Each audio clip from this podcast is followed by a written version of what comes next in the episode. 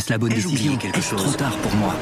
Prenez vos décisions d'investissement avec le soutien de Clarity AI. Gérez votre portefeuille tout en lui assurant une croissance durable grâce à l'association d'une IA puissante et d'une grande expérience de l'industrie. Notre technologie augmente l'efficacité des processus réglementaires, y compris ceux liés à l'article 29 de la loi énergie-climat. Réduisez les risques et atteignez vos objectifs de durabilité en vous basant sur des faits vérifiés et des méthodologies transparentes. Clarity AI, la technologie au service des décisions humaines. Rendez-vous sur clarity.ai et passez à l'action dès aujourd'hui.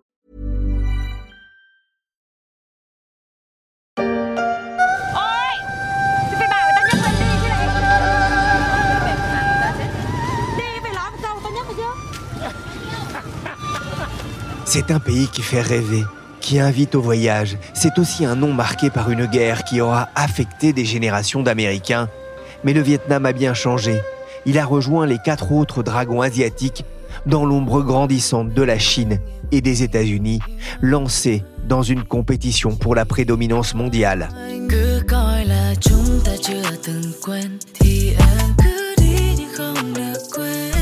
Je suis Pierrick Fay, vous écoutez La Story, le podcast d'actualité de la rédaction des Échos, un programme à retrouver sur toutes les plateformes de téléchargement et de streaming.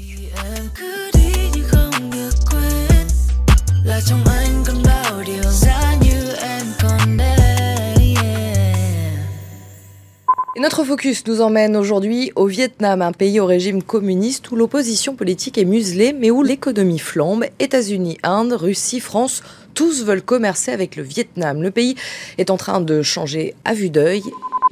Tout le monde s'arrache le Vietnam, et pas seulement les touristes, comme on peut l'entendre dans cette émission de France 24 qui date déjà de 6 ans. Depuis, le mouvement ne s'est pas ralenti, bien au contraire, surtout avec le réveil des tensions géopolitiques dans le Pacifique entre la Chine et les États-Unis. En 20 ans, le PIB par habitant du Vietnam a été multiplié par plus de 8,5. L'accélération a été brutale à partir de 2010, et si le pays reste encore deux fois moins riche que la Thaïlande, il connaît une progression dans le sillage de son industrie. C'est particulièrement visible dans le nord du pays, où s'est rendu Théophile Simon pour les éco-weekends. Bonjour Théophile. Bonjour. Au début, les dragons asiatiques n'étaient que quatre, la Corée du Sud, Taïwan, Singapour et Hong Kong. Ils ont été rejoints par le Vietnam, qui est en train de devenir une véritable puissance industrielle. Alors oui et non, non parce que le Vietnam reste encore dans son ensemble largement inférieur en termes de richesse par habitant au pays que vous avez cité. Hein. On parle de 3500 dollars de PIB par habitant pour le Vietnam, c'est 10 fois plus pour la Corée ou Taïwan, 15 fois plus pour Hong Kong et même 20 fois plus pour Singapour. Donc le Vietnam ne joue pas encore dans la même cour à ce niveau-là. Mais oui, parce que c'est désormais là, clairement, que se trouve l'avenir désormais.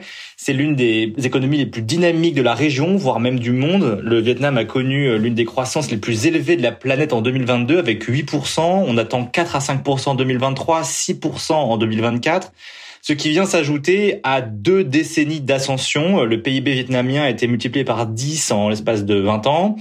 Le taux de pauvreté a été divisé par 3 en 10 ans. Les investissements étrangers explosent à tel point que certains analystes me disaient sur place qu'ils craignent que cela aille trop vite, que l'économie vietnamienne rentre en surchauffe. On peut donc dire vraiment que le Vietnam connaît actuellement un vrai boom industriel. Ah, il y a de la croissance, mais euh, cette croissance, elle est due surtout euh, aux usines qui s'installent dans le pays? Oui, absolument. C'est un phénomène qu'on voit très clairement quand on s'y rend. C'est que des usines s'installent partout dans le pays, du nord au sud, principalement au nord, parce qu'il y a une proximité vis-à-vis de la Chine. Ça, on y reviendra, je pense, un peu plus tard, mais vraiment ce qui drive la croissance euh, vietnamienne, c'est l'installation massive d'industries sur son territoire. Pour quelles raisons le Vietnam attire-t-il les industries? Alors il y a plusieurs raisons. D'abord à cause de sa proximité géographique avec la Chine. C'est ce qui a d'abord provoqué dans les années 2010 en fait euh, le fait que les industries à faible valeur ajoutée installées en Chine fuyaient la hausse des salaires chinois et se sont tournées naturellement vers le Vietnam qui est un pays frontalier donc ça a commencé notamment dans le textile ou dans le petit électronique. Puis il y a eu le Covid, la Chine s'est fermée, comme on s'en souvient, il est devenu beaucoup plus difficile d'y faire des affaires, d'y voyager.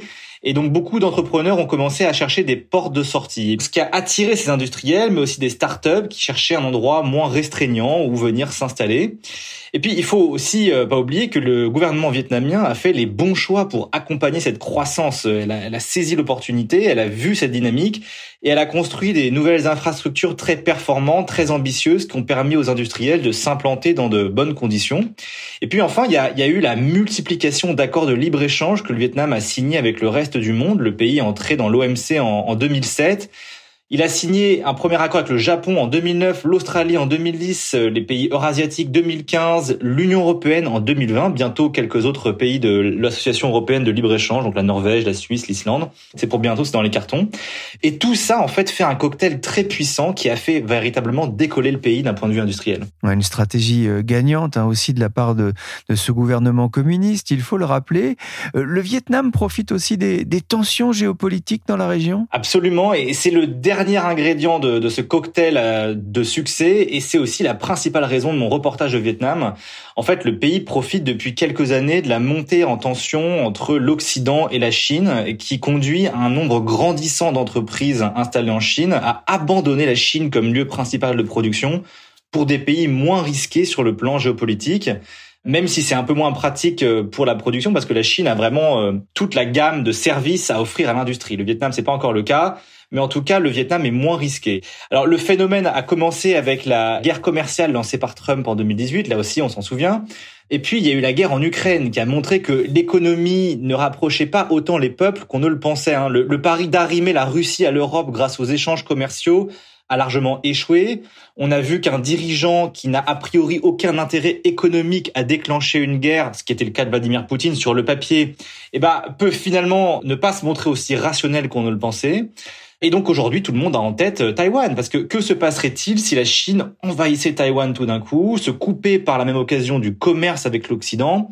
Ce serait une catastrophe économique dont l'impact serait bien plus élevé que celui de l'épidémie de Covid. Hein. Des centaines de milliers d'entreprises, euh, pour certaines extrêmement grosses, se retrouveraient soudain piégées entre Pékin et l'Occident.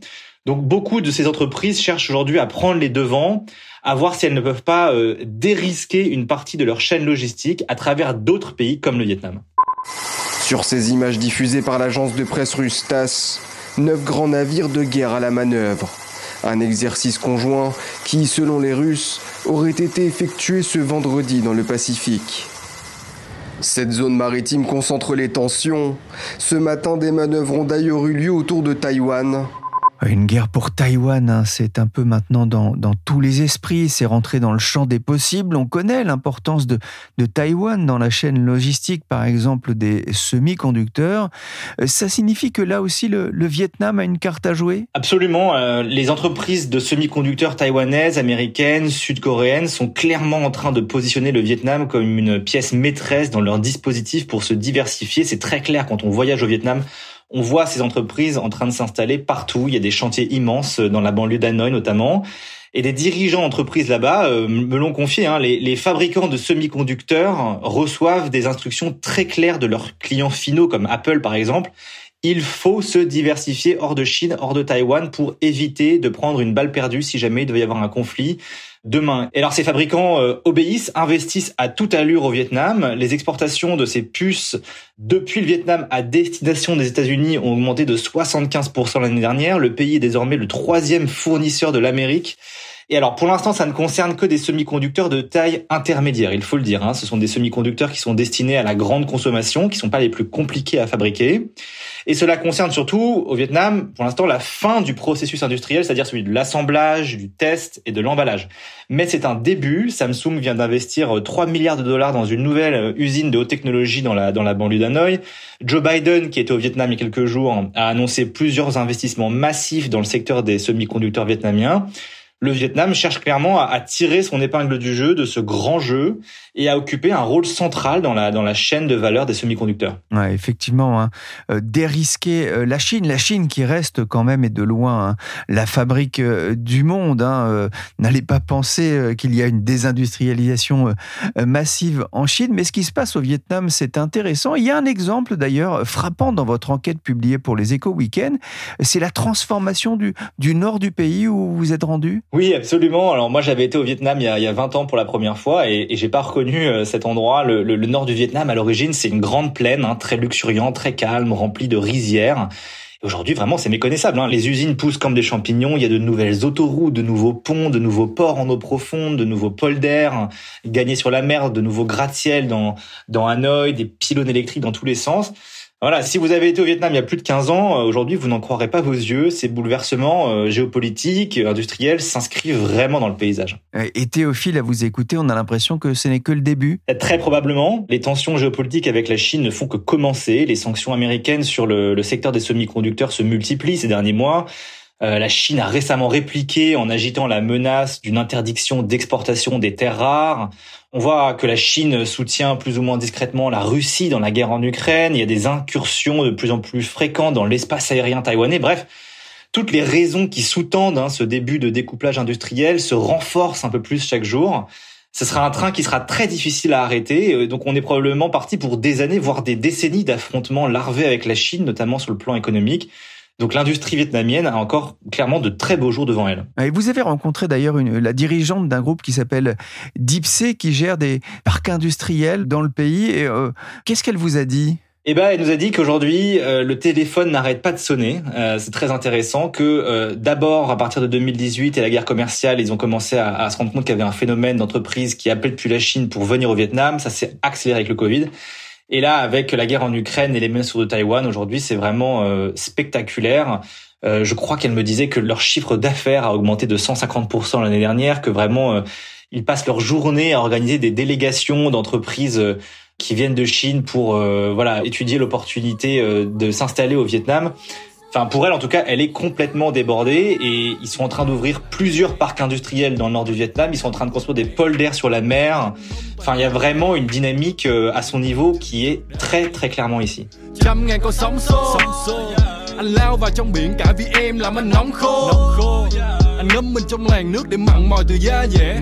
Denvo, chanteur très populaire au Vietnam, un pays jeune, 100 millions d'habitants, et près d'un quart de cette population est âgée entre 16 et 30 ans. Cette industrialisation, c'est une aubaine pour euh, cette jeunesse? Absolument, et alors qu'ils soient diplômés ou non, c'est ça qui est intéressant. Du côté des, non-diplômés, on voit un afflux de jeunes paysans venus des campagnes qui arrivent par dizaines de milliers dans les, dans les régions industrielles pour euh, chercher un emploi à l'usine. Ils font parfois des centaines de kilomètres sur leur petit scooter pour venir chercher du, travail. Chaque matin à l'aube, on voit ces files de jeunes ouvriers se former devant les centres de recrutement qui embauchent à l'appel hein, par dizaines de milliers. Et c'est un peu pareil du côté des diplômés. En fait, j'ai été dans la principale université d'Hanoï et presque tous les ingénieurs que j'ai rencontrés, ces jeunes ingénieurs qui sont en fin d'études, sont immédiatement happés par les usines de haute technologie qui viennent leur offrir des emplois euh, des mois et des mois avant qu'ils ne quittent l'université. On sent vraiment que ces entreprises font main basse sur la moindre main-d'œuvre disponible dans le pays. Alors pour l'instant, cette main-d'œuvre elle est abondante. Hein. Le Vietnam a encore des millions de pauvres à envoyer à l'usine euh, ou à l'université, mais ça ne sera pas une ressource infinie parce que le, Vietnam a une population qui est bien plus faible que celle de la Chine. Un exemple que je mentionne dans l'article, hein, qui est parlant, c'est que le Vietnam forme environ 250 000 étudiants par an, ce qui est déjà beaucoup, mais en Chine c'est 20 fois plus. Et donc, c'est peut-être la, question démographique qui va être à terme le tendon d'Achille de l'économie vietnamienne, la limite de cette histoire, parce que oui, il y a des tensions avec la Chine, oui, on va peut-être au devant d'un conflit plus ou moins chaud avec Pékin, mais si la Chine est devenue la télé du monde, c'est aussi parce qu'elle avait une main-d'œuvre particulièrement abondante et que euh, ces centaines de millions de travailleurs chinois représentent un, un avantage compétitif inégalé pour la Chine donc on va probablement rester dépendant de la Chine pendant encore des décennies parce que des pays comme le Vietnam pourront capter une petite partie de ce découplage, mais ne pourront pas remplacer la Chine. Cette industrialisation euh, à marche forcée, vous le disiez, hein, vous n'avez pas reconnu le nord du pays, c'est aussi un défi environnemental? Oui, et alors cet été, euh, il y a eu une énorme vague de chaleur au Vietnam qui a complètement vidé les retenues d'eau dans les montagnes, a fortement réduit l'activité des, des barrages d'hydroélectrique, a créé des pénuries d'électricité massives pour la population comme pour les industries. Alors les chefs d'entreprise et les investisseurs étrangers étaient très très mécontents parce que certaines usines ont, dû s'arrêter pendant des jours, ont perdu des millions de dollars dans certains cas. Bref, c'était un, désastre en termes d'image pour le pays et cela montre que le Vietnam, malgré les grands travaux que j'ai mentionnés un peu plus tôt, n'a pas encore toutes les infrastructures nécessaires pour répondre à cette demande industrielle. Et ça montre aussi que le réchauffement climatique a un impact économique très concret. Là, c'était un exemple vraiment spectaculaire pour le coup.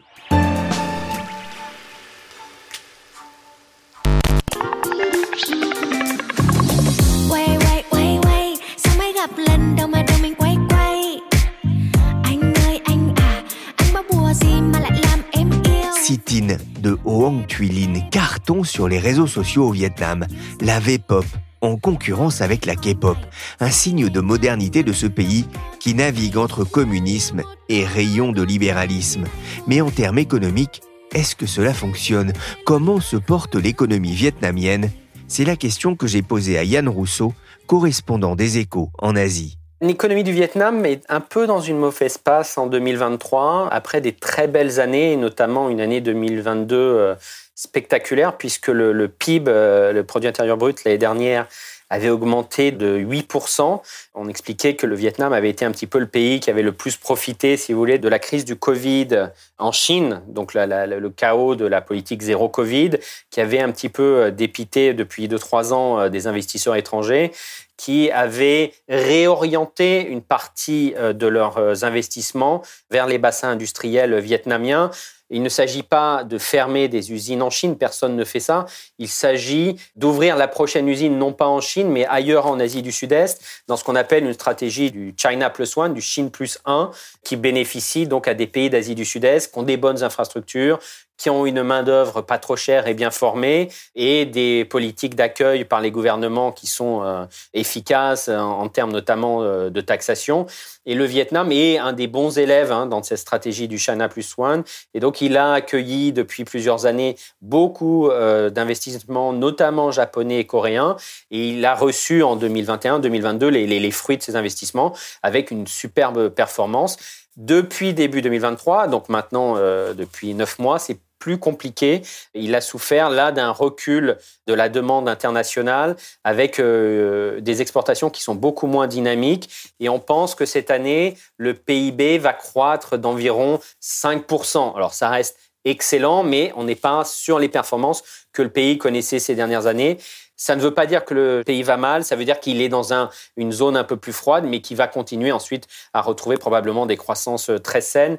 Il y a eu en plus de ce coup de froid euh, mondial qui a fait baisser ses exports, il y a eu euh, des troubles politiques. Alors c'est un régime communiste, hein, c'est une dictature, mais il y a eu une forme au printemps de règlement de compte. Enfin, il y a eu des purges au sein du Parti communiste vietnamien, organisées autour du secrétaire général vietnamien qui est assez âgé et pas en très bonne santé, mais qui qui reste au pouvoir et qui a voulu choisir euh, son successeur, qui n'était pas la personne, qui n'était pas le président vietnamien de l'époque. Euh, et du coup, ça a un peu gelé le travail des élites et pendant plusieurs mois, il n'y a pas eu de coup de tampon. Vous savez, dans ces pays-là, euh, il faut absolument que le parti valide la totalité des grands investissements ou des grandes décisions, des nouvelles lois, des nouvelles réglementations. Et il y a eu une période de flottement qui fait que beaucoup d'investisseurs étrangers ont été un petit peu euh, en pause pour voir comment la situation évoluait. Donc ça explique aussi euh, le petit coup de froid de la croissance cette année. Mais il n'y a pas de raison sur le temps long, il n'y a pas de raison qu'il y ait un refroidissement. Le Vietnam va encore enregistrer une croissance très forte. Ouais, on voit en tout cas l'influence de la croissance mondiale sur cette autre manufacture du monde, un pays coincé de plus en plus entre le puissant voisin chinois et, les États-Unis qui lui font une cour effrénée Alors le pays est habitué euh, à ces tensions euh, depuis des décennies. Il est vrai que euh, les États-Unis essayent de résister à la montée en puissance de la Chine dans l'ensemble de l'espace Asie du Sud-Est, hein, dans ce qu'on appelle les pays de l'ASEAN. Donc, c'est tout ce qui est autour de la mer de Chine méridionale, le Vietnam, la Thaïlande, l'Indonésie, la Malaisie, les Philippines. Les États-Unis, qui n'ont pas beaucoup de choses à offrir en termes de contrats commerciaux, puisque vous savez, il n'y a pas de pacte d'accord commercial ou de zone de libre-échange entre les États-Unis et ces pays, s'invitent sur des dossiers stratégiques et proposent des partenariats stratégiques ou militaires, des exercices communs, des partages de base avec le Vietnam. Euh, donc c'est plutôt cette cour pour des raisons stratégiques contre la Chine globalement, c'est-à-dire que les États-Unis viennent proposer euh, au nom de ce qu'on appelle un Indo-Pacifique libre et ouvert, où euh, la mer de Chine méridionale resterait une mer ouverte pour le commerce, pour tous, pour la pêche, où chaque État aurait le, droit d'exploiter sa zone économique exclusive. Les États-Unis proposent d'aider ces pays à défendre cette libre circulation contre une Chine qui a décidé, elle, de s'approprier la totalité de la mer de Chine méridionale. C'est une stratégie sur 30 ans, avec des conquêtes d'îlots qui sont euh, sous les eaux, notamment les paracels, les spratlets, qui sont des récifs coralliens euh, qui sont euh, à moins 50 cm sous l'eau ou parfois à plus 10 cm sous l'eau. Les Chinois se saisissent de ces récifs coralliens, ils plantent du ciment, construisent et ils font des bases ou militaires. Officiellement, c'est des bases d'observation, mais ce sont des bases militaires. Et à chaque fois, ils disent Ah, cette zone est à moi. Et ils gagnent comme ça depuis des décennies le long des côtes euh, de la mer de Chine méridionale. Ils sont parfois à plus de 2000 km de la côte euh, méridionale euh, chinoise, mais ils disent que c'est à eux.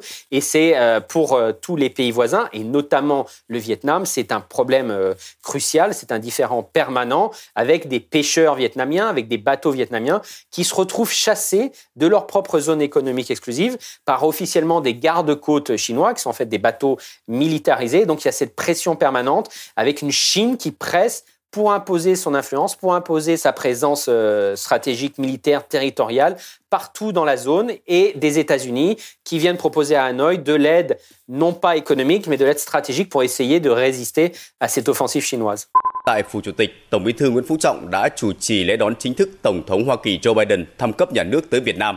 La rencontre en septembre dernier à Hanoï entre le président américain et le numéro un du Parti communiste vietnamien, Nguyen Phu Trong, avec la volonté de définir un partenariat renforcé et dynamisé.